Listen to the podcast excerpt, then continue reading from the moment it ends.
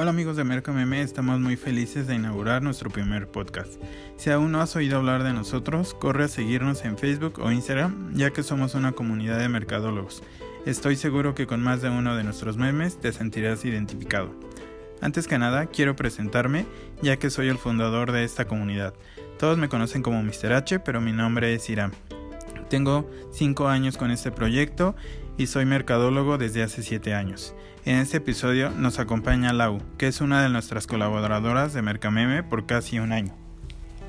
Hola chicos, muchas gracias por el espacio Mr. H. Es un honor para mí crear memes divertidos en la comunidad. Yo estudié relaciones comerciales, carrera fin de la merca y me especialicé en el marketing digital. Un gusto Lau y muchas gracias por acompañarme. Pues bueno, comenzaremos con el tema que es memetizando la pandemia. Cuando todo comenzó en China, no le tomamos tanta importancia al poder saber que era una broma, pero cuando llegó el primer caso a México, ¿qué fue lo que se viralizó? Pues claro, los memes. Los mexicanos somos finísimos para reírnos de las desgracias y de todo lo bueno que pueda pasar en el mundo, pero si comenzaron los memes y siguen los memes pegando más que una estrategia de social media.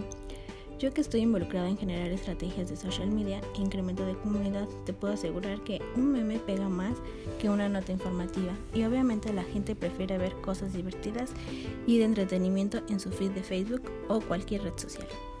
Exacto, la... y los memes no perdonan a nadie. Hay memes del presidente, del secretario de salud, de los que cumplen años durante la cuarentena, de finanzas, de, de famosos, entre algunos otros temas. Y creo que la gente es muy feliz riéndose de todo lo que puede pasar. Y hay hasta gente haciendo sus propios memes en los comentarios, en sus stories, y esto ya es otro nivel. Pero ¿qué tan poderoso puede ser un meme como estrategia de marketing? Increíblemente valioso. Y no hablemos de tu negocio, que se vuelva un chiste o que solo sea un meme. Simplemente y sencillamente, si no te subes al tren del mame, estás fuera de, fuera de este juego.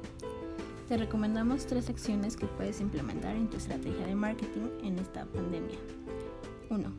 Aunque no te gusten las noticias, tu labor principal será estar informado a las 24 horas de lo que pasa en el mundo qué está en tendencia y qué se está viralizando.